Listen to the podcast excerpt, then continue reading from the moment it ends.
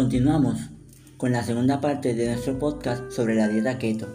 Comenzamos con una reducida lista de productos no aptos para la dieta keto. Dile adiós a estos ingredientes y o productos ya que contienen en su mayoría hidratos de carbono y o azúcares naturales, que es lo contrario a lo que se busca en esta dieta. Comenzamos con los cereales y sus derivados. Estos, aunque son altos en fibra, suelen ser también altos en carbohidratos, lo que evita que se puedan consumir en la dieta keto. Por otro lado, tenemos también los granos y legumbres, que aunque son altos en proteína, también suelen tener alto contenido de carbohidratos, lo cual imposibilita el uso de ellos en la dieta keto. También tenemos las frutas frescas y deshidratadas, que la mayoría de ellas contienen altos contenidos de azúcares naturales.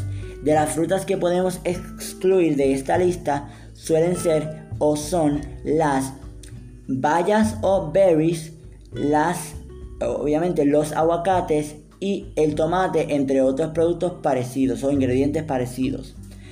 Tenemos también los vegetales que en su mayoría contienen, ¿verdad? Este eh, carbohidratos o azúcares naturales. Un ejemplo podría ser la zanahoria. Tenemos también las verduras o viandas. En este caso, las verduras y las viandas suelen ser altísimas en contenido de almidón, lo que se reduce a hidratos de carbono y eventualmente azúcar, que es lo que no, lo que no estamos buscando en esta dieta. En cuanto a las bebidas alcohólicas, muchas de ellas suelen tener azúcar, así que no se pueden utilizar en esta dieta. En cuanto, ¿verdad? Tenemos también las leches, tanto regulares como vegetales, y los yogures azucarados. Los yogures azucarados, obviamente, como son azucarados, tienen azúcares añadidos, no se pueden utilizar. Pero las leches, si es regular, no la puedes utilizar. Pero en cuanto a las vegetales, puedes lograr conseguir algunas leches vegetales que no contengan ningún tipo de azúcar añadido y que no contengan también ningún azúcar natural. Por ejemplo, la leche de coco y almendra sin saborizante y sin, y sin endulzante suele ser 0 gramos, o sea, suele contener 0 gramos de azúcar. Y aquí culminamos, ¿verdad? Con la lista de ingredientes que no se deben utilizar en la dieta keto. Teniendo esto en cuenta, ¿verdad? Les compartiré una receta la cual próximamente estaré subiendo a mi canal de YouTube. La receta es de un cheesecake keto, ya que en la dieta keto no se suelen utilizar muchos productos dulces ¿verdad? O no hay muchos postres ya que no se puede utilizar el azúcar, pero con ingredientes keto podremos lograr una receta igual de deliciosa que un cheesecake tradicional. En cuanto a esta receta, rinde aproximadamente para 8 porciones dependiendo del molde que se utilice. Te tardas de 15 a 25 minutos aproximadamente en la preparación y ahora comencemos con los ingredientes. Los ingredientes para la base son 3 tazas de almendras molidas y media taza de aceite de coco.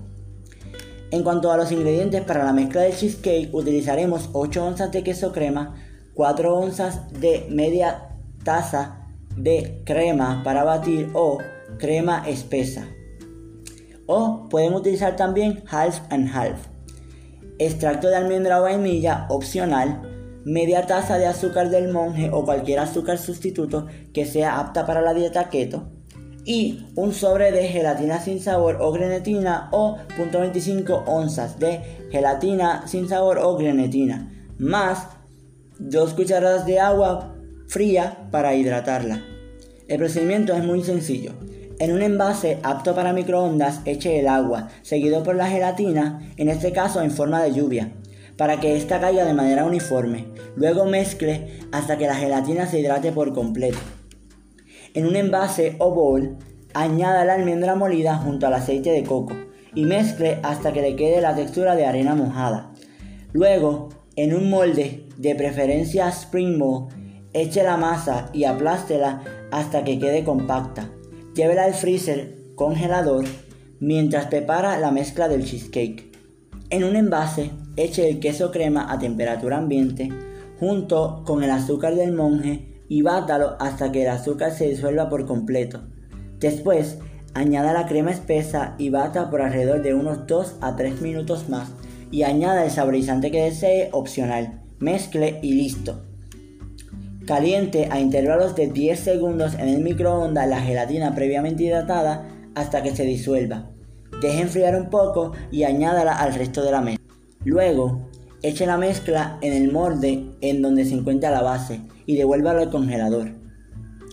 Finalmente, en una olla, eche las bayas, el azúcar y jugo de limón y cocine a fuego medio alto hasta crear una mezcla tipo jalea Debe estar bastante espesa cuando se enfríe. Si ves que no está espesa, puedes llevarla a la estufa y calentarla unos minutos más. Y tan pronto enfríe, la jalea y el cheesecake esté bastante durito o cuajado, vierta sobre él cuidadosamente la jalea y regrese al congelador. Se recomienda que deje el cheesecake un mínimo de 2 horas en el congelador o freezer a, ¿verdad? O toda la noche. Esto, ¿verdad? Para que el cheesecake cuaje apropiadamente. Si lo vas a dejar toda la noche, toda la noche debe ser en la nevera y no en el congelador, porque si no se te va a congelar, valga la redundancia, el cheesecake. Así que lo más conveniente es que lo dejes dos horas en el congelador aproximadamente o toda la noche en la nevera. Si deseas un sabor más intenso a queso, pues omita el saborizante ya que este disminuirá el sabor a queso. También puedes utilizar cualquier tipo de bayas o berry, solo tenga en cuenta que dependiendo el tipo de baya o berry que utilice la consistencia de la jalea cambiará así que a la hora de echar la jalea por encima del cheesecake se les recomienda dejar un borde de aproximadamente una pulgada o rodear el borde con crema batida sin azúcar o un borde de nueces o bayas para que funcionen como una muralla, ¿verdad? Porque eh, suele ser, suelen hacer ¿verdad? distintos tipos de berries y, según la berry, la jalea te va a quedar un poco más espesa o un poco más líquida, lo que se reduce ¿verdad? a poder eh, derramarse eventualmente. Pero si le creas este tipo de muralla, pues se va a sostener un poco mejor. Para una mejor consistencia, puedo utilizar una mezcla de moras o blueberries, ya que las blueberries contienen alto contenido de pectina, la cual tiene un efecto gelatinizante, ¿verdad? Puede utilizar, por ejemplo, frambuesas y moras o fresas y moras. Lo importante aquí, ¿verdad? Es que, que las moras le aportan más consistencia a la jalea que las demás eh, berries o bayas. Esto sería todo. Gracias por sintonizarnos. Espero que les haya gustado. Eh, no olviden darnos like, compartirnos y estar pendientes para cuando subamos la receta a nuestro canal de YouTube. Gracias.